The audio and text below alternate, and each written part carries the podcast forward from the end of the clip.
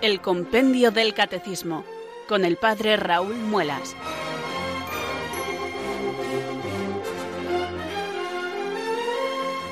Muy buenas tardes, queridos oyentes de Radio María. Son las cuatro, las tres en Canarias. Aquí comienza una nueva edición del programa El Compendio del Catecismo.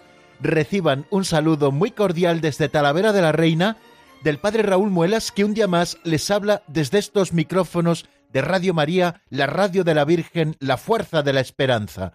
Sed todos bienvenidos.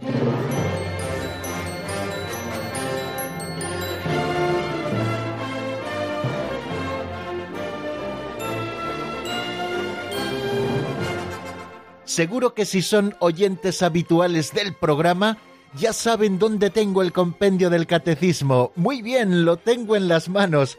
Es mi manera de comenzar todos los días este tiempo de gracia, ¿por qué no calificarlo así?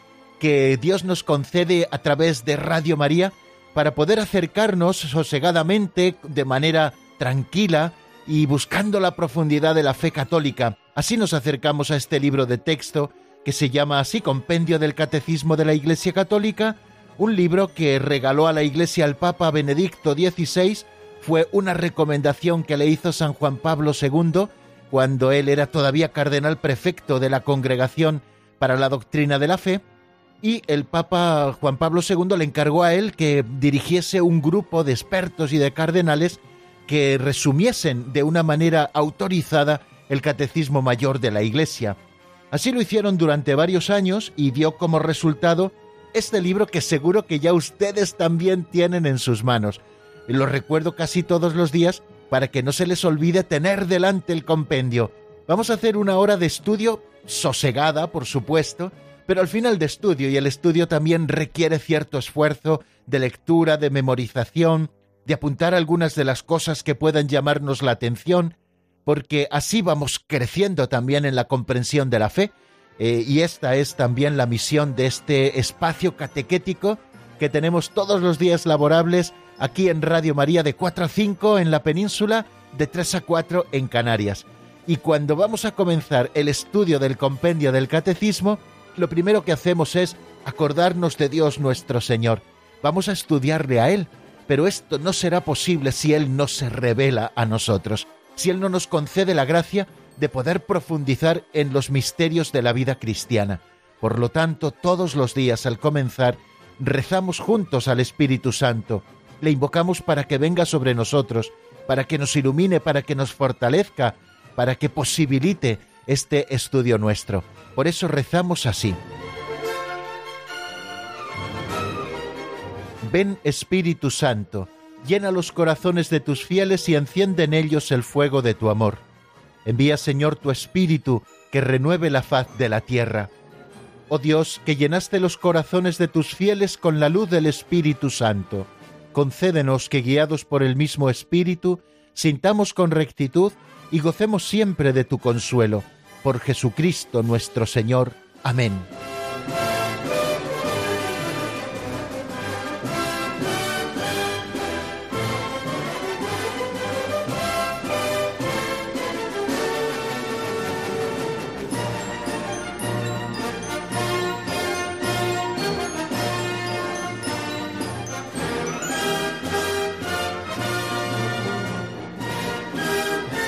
Y después de la oración nos va a venir muy bien, como hacemos todos los días, una pinceladita. En realidad lo que pretenden ser es pequeñas catequesis de temas como mucho más prácticos, que nos ayuden también a crecer en nuestra vivencia de la fe católica. Bueno, la de hoy se titula El mar y el mareo. Ya verán qué bonita.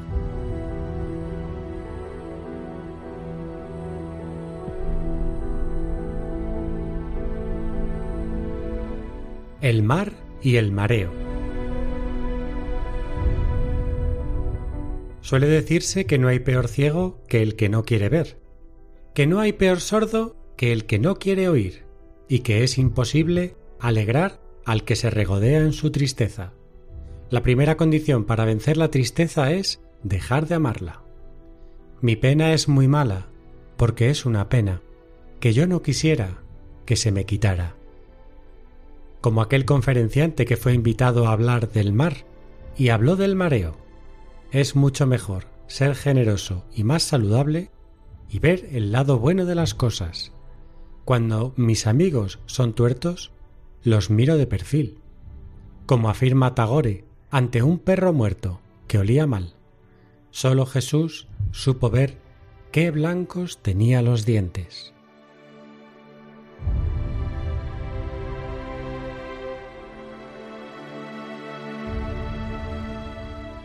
La pincelada de hoy trata sobre el tema del pesimismo o del optimismo, de ver el vaso medio lleno o medio vacío. Siempre hay razones para una u otra postura. Es más, quizá de manera natural nos salga más fácilmente la postura pesimista que la optimista.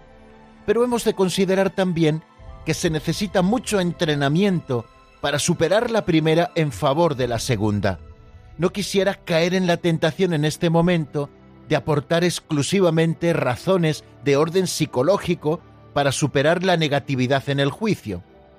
Creo que también es necesario saber distinguir entre el movimiento primario de la psicología, que depende mucho de la dimensión afectiva, y el movimiento más elaborado de la razón y de la voluntad, iluminados por la fe, que en tantas ocasiones tienen que hacerla contra los afectos siempre volubles para buscar la realidad auténtica de las cosas.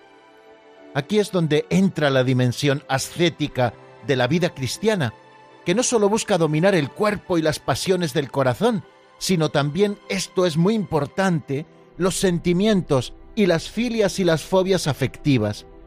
Hemos de saber que el llevar gafas transparentes u oscuras no cambia el color de las cosas, sino nuestra percepción de las mismas. El que quiera ver el color en toda su dimensión, ha de hacer el esfuerzo de quitarse las gafas negras para ver la realidad tal y como es. Humildemente pienso que algo parecido sucede a la hora de afrontar el tema que se nos propone hoy en la pincelada. En el caso de la percepción de las personas que nos rodean, ocurre algo parecido todo el mundo tiene cosas positivas y cosas negativas. Quizá las primeras que veamos de manera primaria y dependiendo de nuestro estado de ánimo sean las cosas negativas. Pero es ahí donde hay que esforzarse en buscar las positivas. Puede que estén escondidas, pero si insistimos en buscarlas, sin duda ninguna las encontraremos. Esto solo se consigue remando contracorriente y con mucha gracia de Dios. La primera condición para abandonar la tristeza es dejar de amarla, nos recordaba la pincelada que hemos escuchado. ¿Y qué verdad es esto? Pero abandonar la tristeza pasa inexorablemente por un duro entrenamiento buscando conseguir la alegría. En esta tarea nos ayuda muchísimo una vida espiritual seria y centrada en Dios. Tener capacidad de admiración, como decíamos ayer, ante los pequeños o grandes regalos que Dios nos hace cada día, y responder a estos desde el agradecimiento sincero del corazón. Y confiar en la providencia, que nunca se equivoca. Dios cuida de nosotros como el mejor de los padres. Entonces, ¿para qué preocuparse? Es preciso buscar una y otra vez el lado bueno de todo lo que nos rodea, las personas, las cosas o las situaciones, y descubrir en ellas un rayito de la verdad, de la bondad y de la belleza del Creador. Repito que este movimiento, en la mayoría de las personas, no nos sale de manera natural. Hay que entrenarse. Y la mejor escuela para aprender es el corazón de Cristo, que es capaz, como nos dice la pincelada, de ver solo los dientes blancos en el cadáver de un perro maloliente. El Señor, que nos ama infinitamente, ve siempre en nosotros no nuestros defectos, sino a un Hijo de Dios a quien ha de salvar. No mira nunca la fealdad de nuestros pecados, sino la filiación divina que podemos vivir en plenitud abandonando el pecado. En la vida constantemente se nos está invitando a hablar de la grandeza y de la belleza del mar. Aunque te mares en el mar, como es mi caso, deja de hablar del mareo.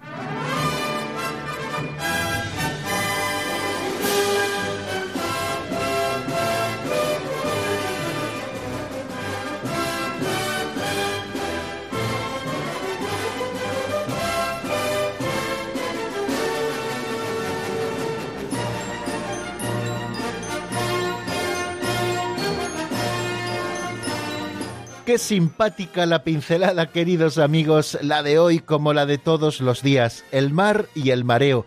Ingeniosos también los títulos de las mismas. Qué bien ha encajado don Justo aquí en esta pincelada. Esos versos de Manuel Machado, mi pena es muy mala porque es una pena que yo no quisiera que se me quitara. Son unos versos de, de Manuel Machado, quizá el menos conocido de los hermanos Machado, titulada eh, la pieza completa La toná de la fragua, son seguirillas gitanas. Mi pena es muy mala porque es una pena que yo no quisiera que se me quitara. Vino como vienen sin saber de dónde, el agua a los mares, las flores a mayo, los vientos al bosque. Vino y se ha quedado en mi corazón, como el amargo en la corteza verde del verde limón. Como las raíces en la enredadera se va alimentando la pena en mi pecho, con sangre en mis venas. Bueno, no voy a seguir, evidentemente, pero bueno, ustedes pueden encontrar esta pieza poética y también disfrutarla en algún momento. Hay que leer poesía. Se lo dice alguien que no lee mucha, pero que sí que me gusta de vez en cuando asomarme algún texto poético, porque también la belleza y los sentimientos se expresan preciosamente, quizá de una manera mejor que ninguna, a través de los versos, sobre todo de estos grandes autores.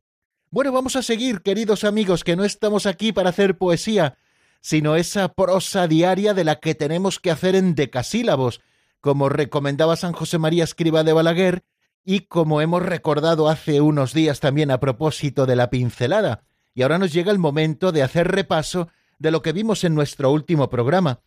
En nuestro último programa estuvimos dedicados a repasar y lo hicimos de manera serena, tranquilamente, dos números, por qué Jesús recibe de Juan el bautismo de conversión para el perdón de los pecados, y también estuvimos repasando qué nos revelan las tentaciones de Jesús en el desierto. Y luego avanzamos en nuestro estudio asomándonos al número 107, quien es invitado a formar parte del reino de Dios anunciado y realizado por Jesús. Dijimos que el núcleo de la predicación de Jesús es el tema de la llegada del reino de Dios, existía un clima de expectación mesiánica en la época en que vivió Jesús entre sus contemporáneos, y había también un clima de espera de la llegada del Mesías. Jesús viene y dice, en medio de ese ambiente, quizá muy bien representado en la multitud que acudía al Jordán para ser bautizada por Juan el Bautista, Jesús viene y dice, el reino de Dios ha llegado a vosotros, convertíos. Jesús usa, por lo tanto, esta expresión reino de Dios para definir su misión. Bueno, pues ¿quiénes son los invitados a formar parte del reino de Dios anunciado y realizado por Jesús? Nos dice el compendio del Catecismo lo siguiente. Jesús invita a todos los hombres a entrar en el reino de Dios. Aun el peor de los pecadores es llamado a convertirse y aceptar la infinita misericordia del Padre. El reino pertenece ya aquí en la tierra a quienes lo acogen con corazón humilde. A ellos les son revelados los misterios del reino de Dios. O sea que la primera afirmación que nos dice el compendio del catecismo en este número 107 es que Jesús invita a todos los hombres a entrar en el reino de Dios los destinatarios de la predicación de Jesucristo son todos los hombres, y el contenido del mensaje es una invitación a entrar en el reino de Dios. Y hace luego una salvedad ofreciéndonos una idea muy consoladora que no hemos de olvidar nunca. Aun el peor de los pecadores es llamado a convertirse y aceptar la infinita misericordia del Padre. Dos cosas preciosas nos dice en esa afirmación por una parte que los pecadores, aun el peor de todos ellos, es llamado a convertirse. Por eso cuando Jesús anuncia que ha llegado ya el reino de Dios, está invitando a todos a la conversión. Todos podemos entrar en el reino de Dios a través de la conversión del corazón, aceptando la infinita misericordia del Padre, que con la llegada del reino se manifiesta así como todo misericordia. El reino pertenece ya aquí en la tierra a quienes lo acogen con corazón humilde. ya pertenece aquí en la tierra, nos dice el compendio. Quiere decir que existe una tensión entre lo que ya se ha realizado en la tierra, que ya pertenece al reino a los que lo acogen con corazón sencillo, y también esa plenitud que vendrá al final de los tiempos. Es el ya, pero todavía no. eh, ya está presente el reino de Dios entre nosotros, hemos de convertirnos para pertenecer a Él, pero es un reino que tiene un dinamismo propio que irá en aumento hasta llegar la plenitud de los tiempos del reino, que será cuando Cristo vuelva glorioso sobre las nubes del cielo. Ese reino de Dios ya lo encontramos aquí en la Iglesia. Y hay alguien privilegiado en el reino de los cielos, que son los pobres, los humildes, los sencillos. A ellos les son revelados los misterios del reino de Dios. Eso es lo que nos dice una visión así panorámica de este número 107. Ayer dijimos muchas más cosas. Dijimos lo que significa eso del reino de Dios, esa expresión que Jesucristo utiliza para definir su misión, pero interpreta su misión mesiánica de un modo nuevo, a como la podían concebir muchos de los hombres de su época. Este reino de Dios no tiene una aparición espectacular. Jesús tiene conciencia de que ya ha llegado. Hoy se cumple esta escritura que acabáis de oir. O sea que tiene un origen trascendente, viene de lo alto, y para cogerlo es necesario unas disposiciones religiosas, que son la conversión y la fe. ¿En qué consiste este reino? El reino es la llegada de la salvación y del amor del Padre, comunicación de Dios con el hombre y la paternidad de Dios más que el triunfo humano. El reino de Dios tiene una dimensión religiosa y moral, no tiene una dimensión geográfica y política, como dijimos ayer, sino que es la aceptación gozosa del señorío de Dios y trae como consecuencia un estado de paz, de felicidad y de libertad. La acción salvífica de Dios y la aceptación del hombre se conjuntan preciosamente en este reino. El reino implica, en primer lugar, una nueva concepción de Dios, no como la que tenían los fariseos, que para ellos el esfuerzo por cumplir la ley les daba ya unos derechos en el reino, es lo que conocemos como la teología del mérito. Jesús trae una radical novedad a la hora de predicarnos el reino, y es que Dios es un Padre misericordioso que ama a los publicanos y a las prostitutas, que busca nuestro arrepentimiento, por eso nos presenta la parábola preciosa del Hijo pródigo.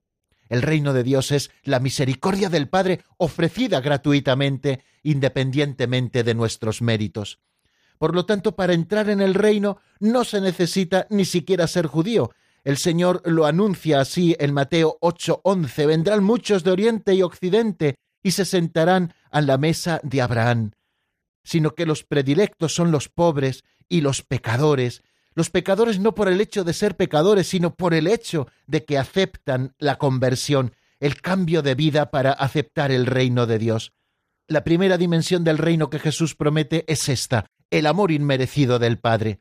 Dejarse amar, sea cual sea nuestra situación, es acoger ya el reino de Dios, porque Él nos ha elegido a nosotros, Él nos ha amado primero, yo os elegí a vosotros, no me habéis elegido vosotros a mí. E igual que la vida de Jesús es abandonarse en manos del Padre, vivir en el reino es también abandonarnos en las manos del Padre. Nos preocupéis por el mañana, dice Jesucristo en el Sermón del Monte, buscad ante todo el reino de Dios y su justicia. Bueno, muchas más cosas dijimos a propósito del reino de Dios. Eh, pueden escuchar el podcast del programa de ayer porque no tenemos tiempo para volverlas a decir todas ellas. Pero bueno, hemos apuntado ya algunas. Eh, la visión panorámica del número 107 y ese primer acercamiento al reino de Dios, que es la misericordia del Padre que se manifiesta en Jesucristo y cómo el Señor nos enseña a cogerlo, con corazón pobre y humilde. Te doy gracias, Padre, Señor de cielo y tierra, porque has ocultado estas cosas a los sabios y prudentes y se las has revelado a los sencillos. Sí, Padre, porque así te ha parecido bien. Bien, y vamos a dar un pasito adelante porque tenemos mucha tarea, el 108 y si nos da tiempo, el 109. Largo me lo fiáis, amigo Sancho, vamos adelante.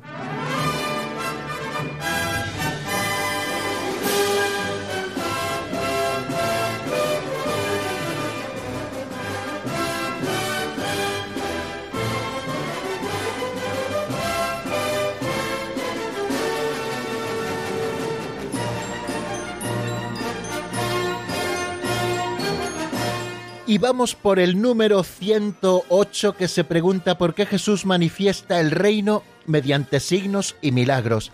Dijimos que Jesús predicaba la palabra y a esta palabra le acompañaban los signos. lo que Jesús dijo e hizo, eso es lo que nos predicaron los apóstoles, pues a esto que Jesús dijo nos hemos acercado al menos un poquito con el 107 y a lo que Jesús hizo, al menos a esos signos y milagros, vamos a acercarnos en el 108.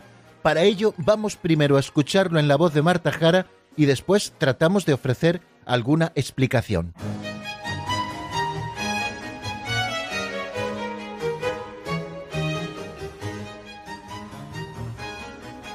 Número 108. ¿Por qué Jesús manifiesta el reino mediante signos y milagros? Jesús acompaña su palabra con signos y milagros para atestiguar que el reino está presente en él, el Mesías. Si bien cura a algunas personas, él no ha venido para abolir todos los males de esta tierra, sino ante todo para liberarnos de la esclavitud del pecado. La expulsión de los demonios anuncia que su cruz se alzará victoriosa sobre el príncipe de este mundo.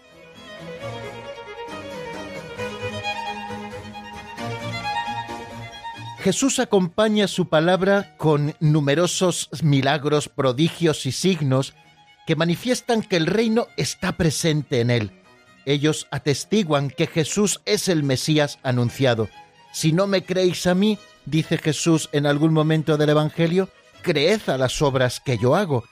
Luego estos signos o milagros lo que están es manifestando que Jesús es el Mesías y que viene a traernos el reino de Dios. Jesús acompaña su palabra con signos y milagros para atestiguar que el reino de Dios está presente en él, que Él es el Mesías. Después nos aporta también una explicación muy interesante. Si bien cura a algunas personas, Él no ha venido para abolir todos los males de esta tierra, sino ante todo para liberarnos de la esclavitud del pecado.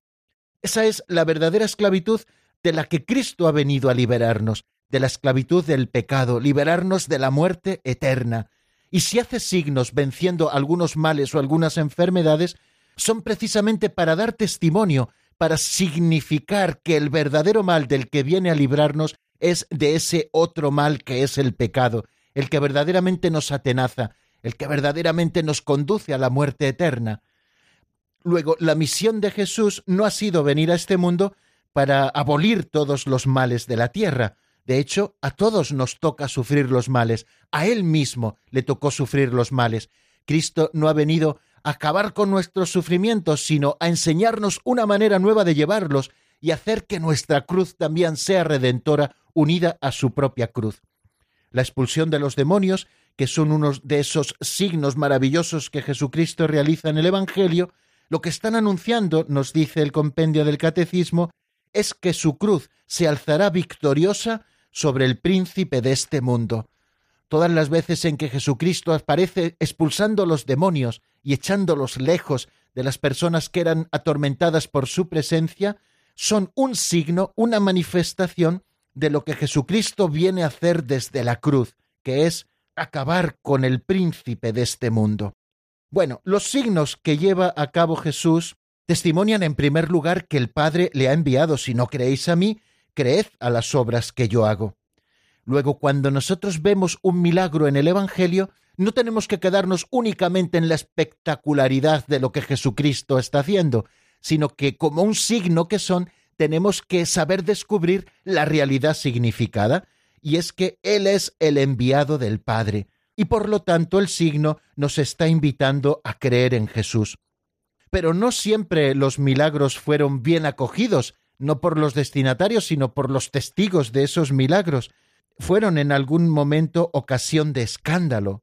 Así se lo pone de manifiesto el Señor en el capítulo once de San Mateo, aquella embajada que de parte de Juan el Bautista vino a preguntarle, no por Juan el Bautista, sino por aquellos precisamente a los que Juan enviaba para hablar con Jesús, si era él el Mesías o tenían que esperar a otro. Jesús les responde, Id a anunciar a Juan lo que estáis viendo y oyendo. Los ciegos ven y los cojos andan, los leprosos quedan limpios y los sordos oyen, los muertos resucitan y los pobres son evangelizados, y bienaventurado el que no se escandalice de mí. El Señor le presenta esos signos mesiánicos que acompañarían al Mesías, que son esos milagros que Jesús relata, y termina diciendo bienaventurado el que no se escandalice de mí, señal de que algunos se escandalizaron de Jesús. Jesús a través de los milagros en ningún momento pretende satisfacer la curiosidad ni los deseos mágicos de la gente. Hay un momento muy clave que es cuando le pide Herodes que haga un milagro justo antes de la pasión y Jesús no hizo ningún milagro, porque él no estaba allí para satisfacer la curiosidad de nadie y menos para darse un autobombo. Él estaba para dar testimonio de que era el enviado del Padre y realizaba los milagros en aquellos que tenían fe y como signos de salvación, no de curiosidad. Y es que, a pesar de, estos milagros tan evidentes que Jesús realizó, es rechazado por algunos, incluso le acusan de ser movido por los demonios a la hora de realizar estos milagros. Es verdad que Jesús liberó a algunos hombres de los males terrenos, aquellos sobre los que realizó los milagros. Es verdad, Jesús realizó con ellos unos signos mesiánicos, pero, sin embargo, eh, no vino para abolir todos los males de aquí abajo, como hemos visto en el compendio del Catecismo, sino a liberar a los hombres de la esclavitud más grave, que es la del pecado, y es el obstáculo en nuestra vocación de hijos de Dios. Él vino a remover ese obstáculo que impide que seamos plenamente hijos de Dios y que causan todas las servidumbres humanas. Como signos mesiánicos, es cierto que liberó algunos de los males terrenos, pero esa no es la misión de Jesús, sino la de liberarnos del peor de los males, que es la esclavitud del pecado. La venida del reino de Dios es la derrota del reino de Satanás.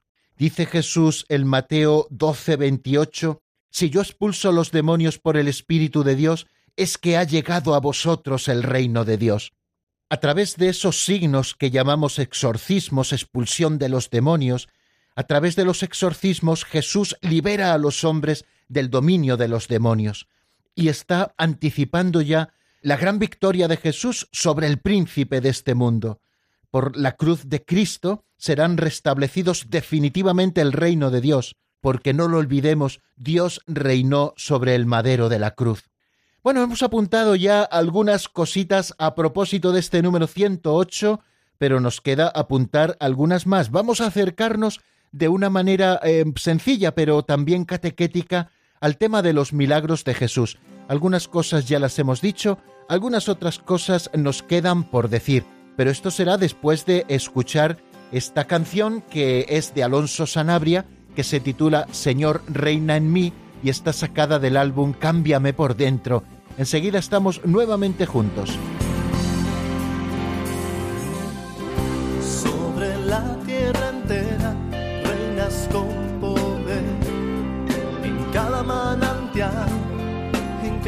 Atardecer, pero mi deseo y mi petición es que tú reines en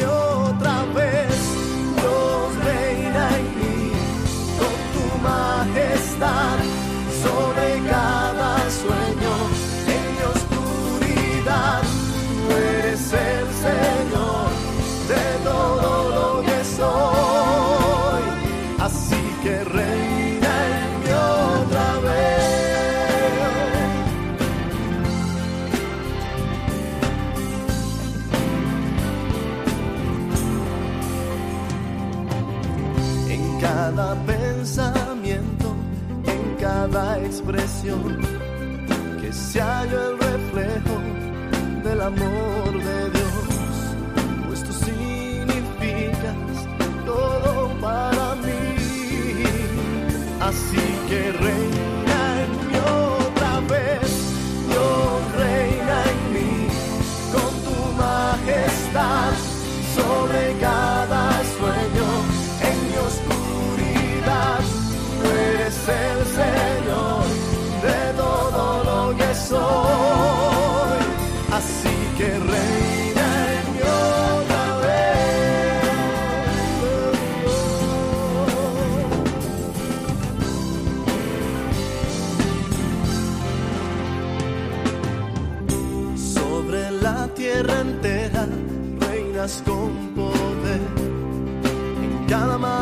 cada.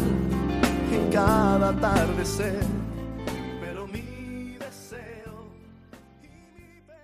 Están escuchando el Compendio del Catecismo con el Padre Raúl Muelas.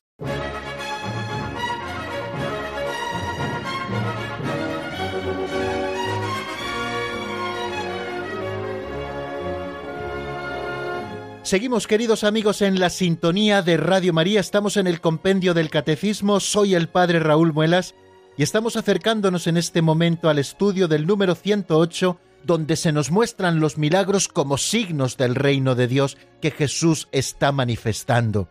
Hemos dicho algunas cosas a propósito de ese número 108, que Jesús acompaña su palabra con signos y milagros para testiguar que el reino de Dios está presente en él y que es el Mesías, que él cura a algunas personas, pero que él no ha venido a abolir todos los males de esta tierra, sino ante todo para liberarnos del peor de los males, del más grave de todos ellos, que es la esclavitud del pecado. Esa es la misión de nuestro Señor. Y también nos habla de que la expulsión de los demonios, que ya vemos que realiza Jesús en los Evangelios, en muchos de los momentos del Evangelio, Jesús realiza milagros de exorcismo, pues la expulsión de los demonios está ya anunciando que su cruz se alzará victoriosa sobre el príncipe de este mundo. Esas son las tres ideas que de diferentes formas hemos estado expresando antes de la canción. Pero me gustaría también decir alguna cosita más sobre los milagros de Jesús, esos milagros que Jesús realiza. Hay muchos tipos de milagros, como ustedes saben, en los Evangelios y que podemos nosotros encontrarlos milagros de curaciones. Vemos cómo Jesús cura a un paralítico, vemos cómo Jesús cura a un ciego, cómo Jesús devuelve el oído a un sordo, cómo Jesús sana a un leproso o a diez leprosos. Bueno, hay muchos milagros de curaciones, como pueden ustedes ver en el Evangelio. Otro tipo de milagros que también aparecen en los Evangelios son los exorcismos de los que hemos hablado y que son un signo de la victoria de la cruz sobre el príncipe de este mundo, y a Jesucristo expulsando a los demonios nos está manifestando a través de ese prodigio que Él es el vencedor del maligno. Pero también hay otro tipo de milagros en, en los evangelios que nosotros encontramos, por ejemplo, milagros sobre la naturaleza, cuando se levanta aquella tempestad y Jesús parece dormir en la barca. La tempestad era tan fuerte que amenazaba con hundirlos. Los apóstoles asustados despiertan al Señor. Él se pone en pie y manda callar a la tormenta y devuelve otra vez la calma a la naturaleza. Son milagros sobre la naturaleza. También vemos otro tipo de milagros que son lo que a veces llamamos resurrecciones o resucitaciones, como Jesús resucita a algunos muertos, a la hija de Jairo, al hijo de la viuda de Naín, a su amigo Lázaro, son resucitaciones que Jesús hace en el Evangelio. Y luego también hay otra serie de milagros que llamamos concomitantes, por ejemplo, la concepción virginal de Nuestra Señora es un milagro concomitante a la presencia del Mesías entre nosotros. Así fue su concepción, ¿no? Fue virginal milagrosa. O, por ejemplo, las voces divinas que se escuchan en el bautismo son esos hechos prodigiosos que el Padre, el Hijo y el Espíritu Santo realizan, o el milagro de la transfiguración, o fenómenos que se desatan en el momento de la muerte, bueno, son lo que a veces los estudiosos han calificado como milagros concomitantes. Pero, ¿qué es un milagro?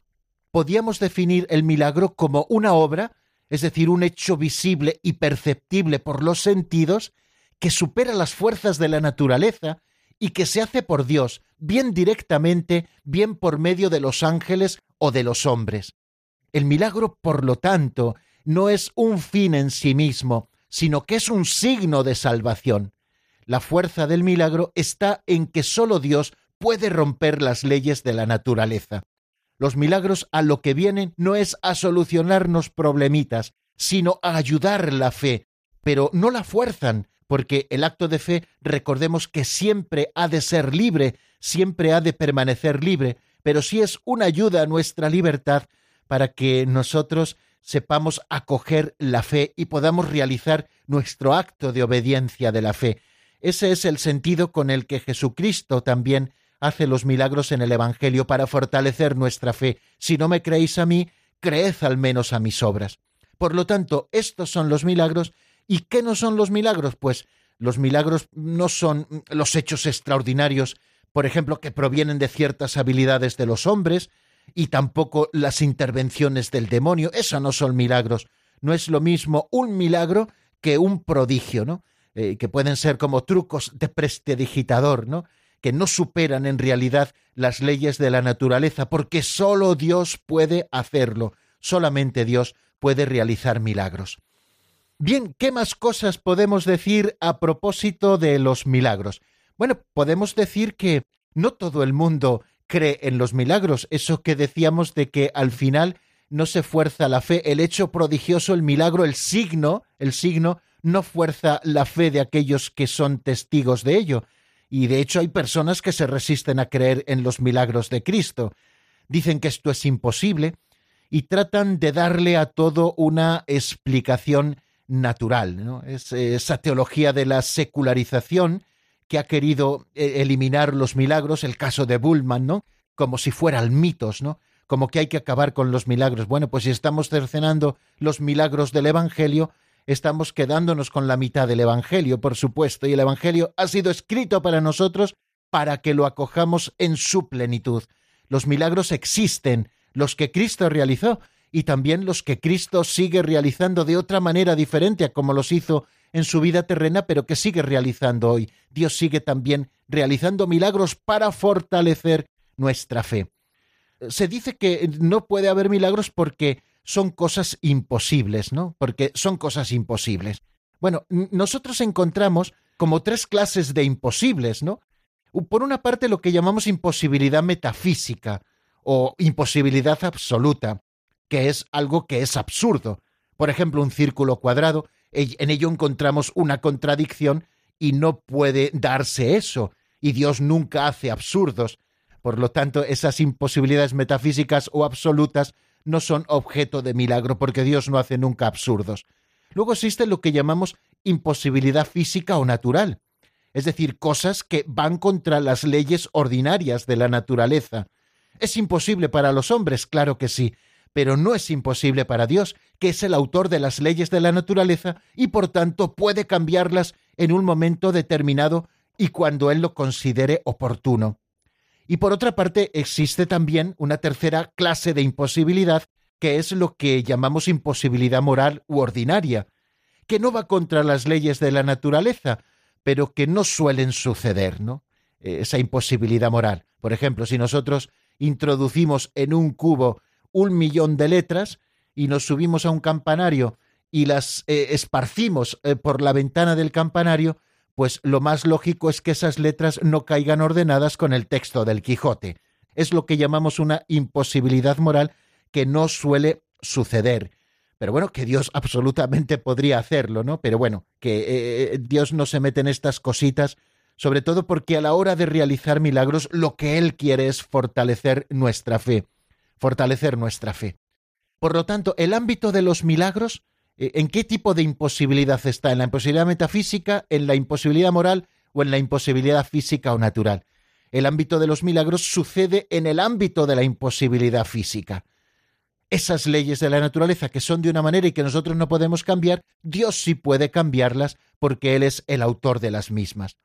Bien, Jesucristo, como hemos dicho, confirmó su doctrina con milagros realizados y tenemos que creer en la historicidad de los milagros, como la Iglesia Madre nos lo enseña, y dejar de lado otras explicaciones como muy racionales, pero que nada tienen que ver con el Evangelio de Jesucristo y lo que Jesucristo vino a traernos, el reino de Dios, un reino que predica con la palabra y al que acompaña también con los signos. Bueno, pues vamos a dejar aquí el tema de los milagros y vamos a comenzar ya a apuntar, aunque no nos queda mucho tiempo, el número siguiente, el número 109. Lo primero que hacemos es escucharlo en la voz de Marta Jara. Se pregunta qué autoridad confiere Jesús a sus apóstoles en el reino. Ese reino de Dios que ya se ha comenzado a realizar en la Iglesia, ¿qué autoridad confiere Jesús a sus apóstoles en el reino? Vamos a escucharlo primero en la voz de Marta.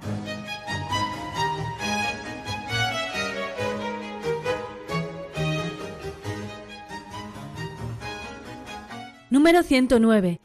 ¿Qué autoridad confiere Jesús a sus apóstoles en el reino?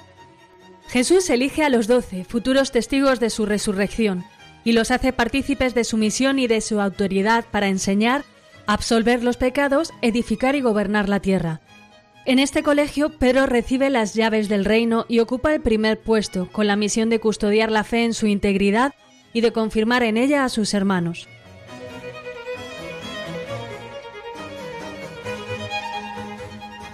Bueno, pues acabamos de escucharlo. Jesús elige a los doce futuros testigos de su resurrección y los hace partícipes de su misión y de su autoridad para enseñar, absolver los pecados edificar y gobernar la Iglesia.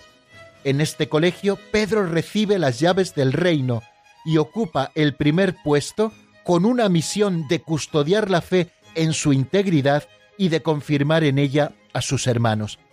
Desde el comienzo de su vida pública, vemos cómo Jesús elige de las primeras cosas que hace en su vida pública es elegir a unos hombres en número de doce para estar con él y para participar también de su misión.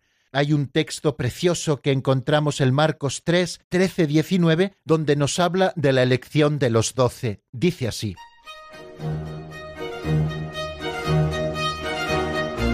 Jesús subió al monte, llamó a los que quiso y se fueron con él, e instituyó doce para que estuvieran con él y para enviarlos a predicar, y que tuvieran autoridad para expulsar a los demonios. Simón, a quien puso el nombre de Pedro, Santiago el de Cebedeo y Juan, el hermano de Santiago, a quienes puso el nombre de Boanerges, es decir, los hijos del trueno. Andrés, Felipe, Bartolomé, Mateo, Tomás, Santiago el de Alfeo, Tadeo, Simón el de Caná y Judas Iscariote, el que lo entregó.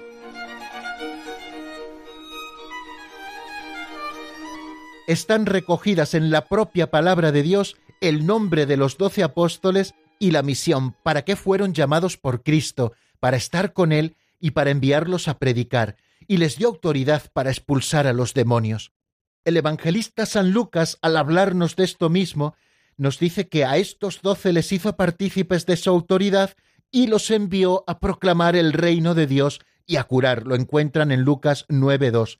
Ellos permanecen para siempre asociados, por lo tanto, al reino de Cristo, porque por medio de ellos Jesús dirige su iglesia. Yo por mi parte, dice Jesucristo en el Evangelio, lo encontramos en Lucas 22, yo por mi parte dispongo el reino para vosotros, como mi Padre lo dispuso para mí, para que comáis y bebáis a mi mesa en mi reino y os sentéis sobre tronos para juzgar a las doce tribus de Israel. Bien, este es el colegio de los doce. Si Dios quiere, cuando lleguemos en su momento, seguiremos hablando mucho más profundamente de esto. Pero bástenos en este momento que estamos estudiando los misterios de la vida del Señor y como nos están apuntando al misterio único de Jesucristo como Hijo de Dios, Salvador de los hombres, bueno, pues bástenos esto a propósito del colegio de los doce apóstoles. También en el colegio de los doce, nos dice el compendio del catecismo, hay uno de ellos, que es Simón Pedro, que ocupa el primer lugar. Si ustedes se dan cuenta, en todas las listas de apóstoles que encontramos en los Evangelios, siempre se presenta el primero de ellos a Pedro, aparece siempre en primer lugar, ocupa ese primer lugar. Y es que Jesús le confía una misión única.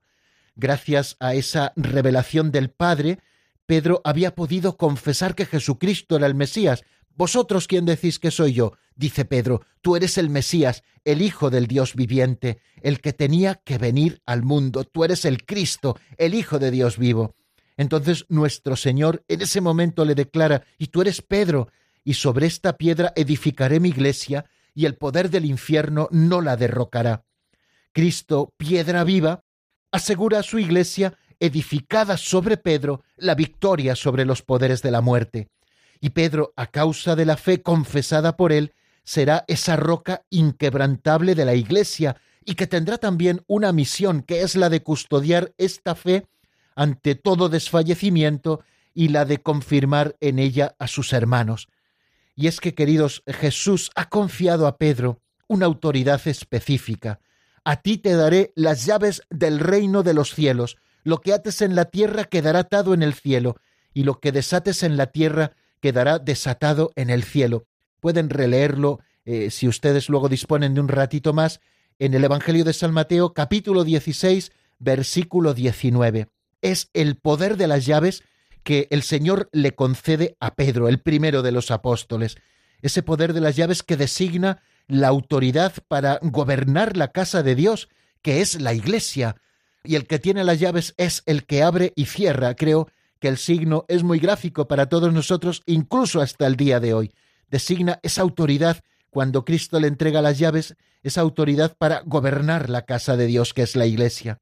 Este encargo que Jesús anuncia en el momento de su vida pública, también lo confirmó después, como buen pastor que Cristo era ya una vez resucitado de entre los muertos, le va haciendo la encomienda nuevamente a Pedro cuando le hace el triple examen del amor, le va haciendo la encomienda de apacentar a mis ovejas, apacentar a mis corderos. El poder de atar y desatar significa esa autoridad para absolver pecados, para pronunciar sentencias doctrinales y también para tomar decisiones disciplinares en la Iglesia. Ese poder especial que Pedro recibe es luego comunicado en la transmisión al obispo de Roma, sucesor de San Pedro, que es el Santo Padre, el Papa. Jesús confió esta autoridad a la Iglesia por el ministerio de los apóstoles y particularmente por el de Pedro, el único al que él confió explícitamente las llaves del reino.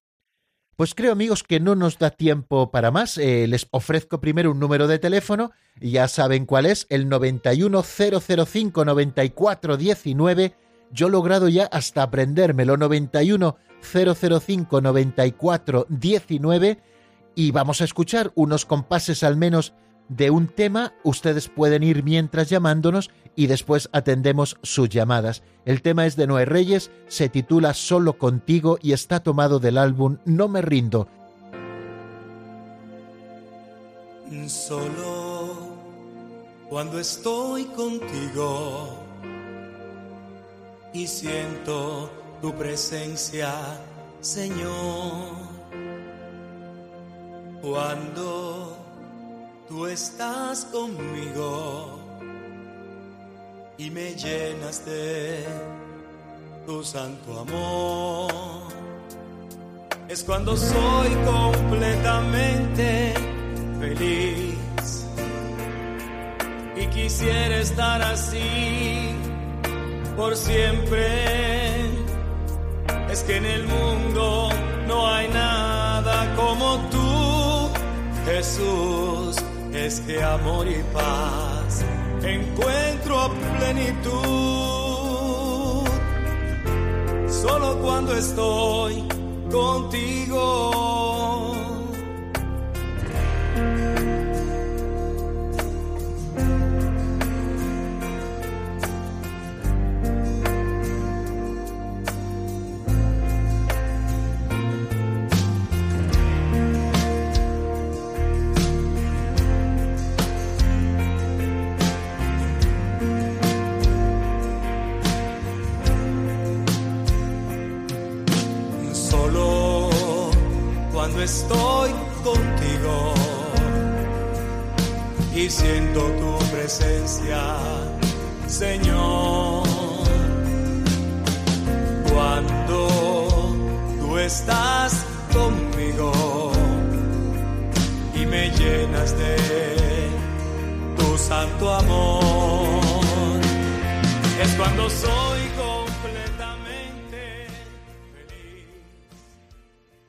Están escuchando el Compendio del Catecismo con el Padre Raúl Muelas.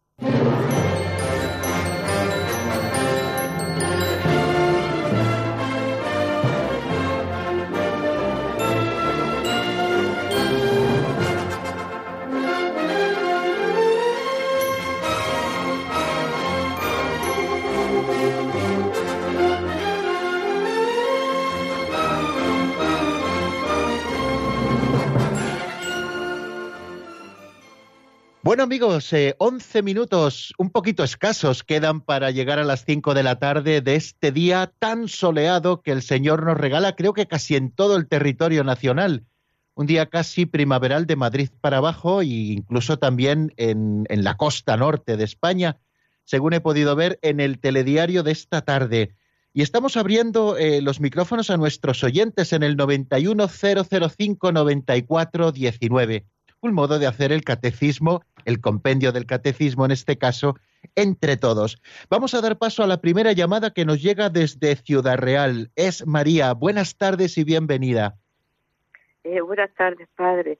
Primero, felicidades gracias por su programa.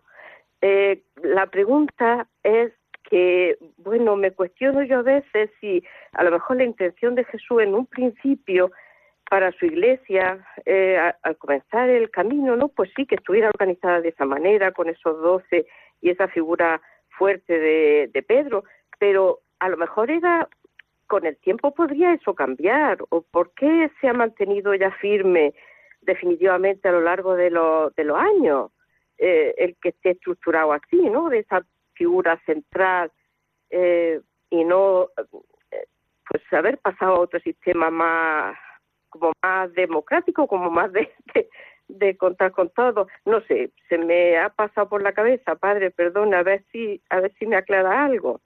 Nada, nada, no se preocupe. Aquí eh, no hay preguntas malas. Eh, yo creo que lo peor es quedarse con ellas y no decirlas y poderlas un poquito explicar. Bueno, evidentemente la Iglesia podía haber sido de mil maneras, pero la manera en que Cristo la funda es esta la funda sobre doce pilares, eh, emulando también a las doce tribus de Israel. La Iglesia es el nuevo pueblo de Israel, el pueblo de la nueva y definitiva alianza, también fundado sobre doce columnas, ¿no? Eh, que son los apóstoles. Y el Señor, nadie lo obligó a hacerlo, lo hizo así porque quiso, le confió a Pedro también el poder de las llaves, ¿no? A los apóstoles de manera conjunta, los apóstoles con Pedro, y luego también de manera particular a Pedro, cuando le dijo, te daré las llaves del reino de los cielos, lo que ates en la tierra quedará atado en el cielo, lo que desates en la tierra quedará desatado en el cielo. Y esta es la manera en la que el Señor quiere fundar su iglesia.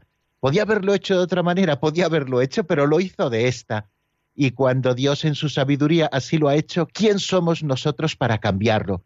Pues evidentemente podemos cambiar cosas, ¿no? Pues el, el modo de elección o el modo de designación de, diversos cargos en la Iglesia? Bueno, pues con el tiempo pues ha cambiado y eso evidentemente puede cambiar.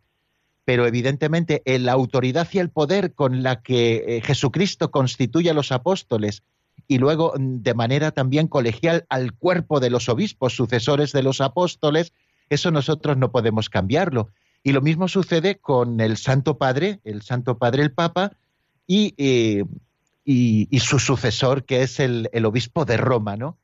Evidentemente, modos de elección, cosas concretas, bueno, pues esas un día son de una manera, en otro tiempo pueden ser de otras, pero una vez que están constituidos como obispos o como sucesor de Pedro, el obispo de Roma, pues evidentemente tiene que ser así porque así Cristo, Cristo lo ha querido, ¿no? Y en su sabiduría, si Él lo ha hecho así, ¿quién somos nosotros? Eh, evidentemente, eh, mucho menos sabios que Dios ¿no? para, para poderlo cambiar. Bueno, pues vamos a dar paso a la segunda llamada que nos llega desde Zamora. Es nuestro amigo Ángel. Buenas tardes y bienvenido, Ángel. Hola, buenas tardes, Raúl. Eh, felicidades por el programa. Yo quería decirle que para atrás llamó una señora o alguien al programa para ver cuánto había vivido la Virgen María. Y un día en un programa de Radio María lo sacó una señora, lo, o sea, había vivido 72 años. Y sacó los, sí, 72 años. Y sacó, yo lo que no sé cómo, esa, empezó por tres años cuando la llevan al, al templo y a partir de ahí sacó toda la cifra y coincidía, 72 años. Había vivido. Bien, eh, el otro día nos llamó también un oyente dando respuesta a, a, esa pregunta que alguien hacía. Evidentemente, estos datos nos vienen desde revelaciones privadas, no forman parte de la revelación pública y por lo tanto no nos obligan en la fe. Quiero decir que al final nuestra fe, que Santa María estuviera sobre la tierra 74 años o 68, pues en nada lo cambia, evidentemente. Es verdad que eh, citaba eh,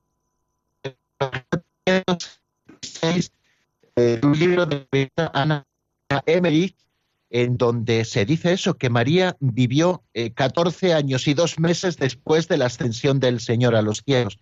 Bueno, pues evidentemente es una revelación privada a esta beata de la Iglesia, que para nosotros tiene la autoridad que tiene, no evidentemente la de, la de ser revelación pública.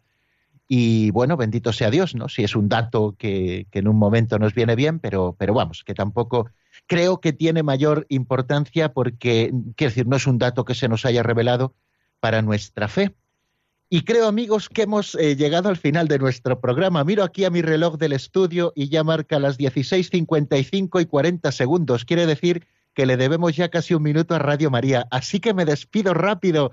Hasta mañana, si Dios quiere, a las 4 en punto en, en la península, a las 3 en Canarias. Aquí estaremos nuevamente con el catecismo, con el compendio del catecismo de la Iglesia Católica en las manos. La bendición de Dios Todopoderoso, Padre, Hijo y Espíritu Santo, descienda sobre vosotros y permanezca para siempre. Amén.